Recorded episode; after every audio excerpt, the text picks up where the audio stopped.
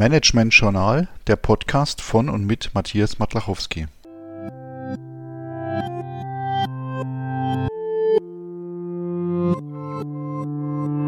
Herzlich willkommen zur sechsten Folge des Podcasts zum Thema Projektmanagement. Der Podcast besteht aus sieben Teilen.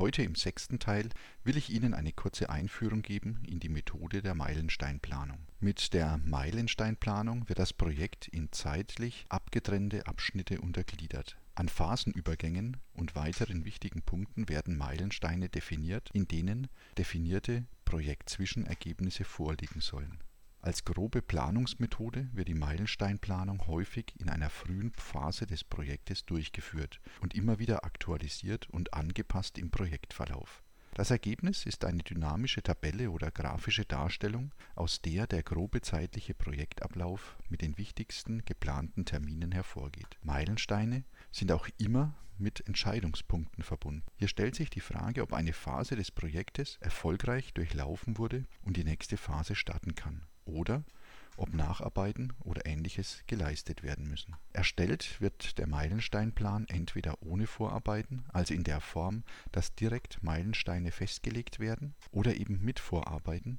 beispielsweise in Form eines Ablaufplans.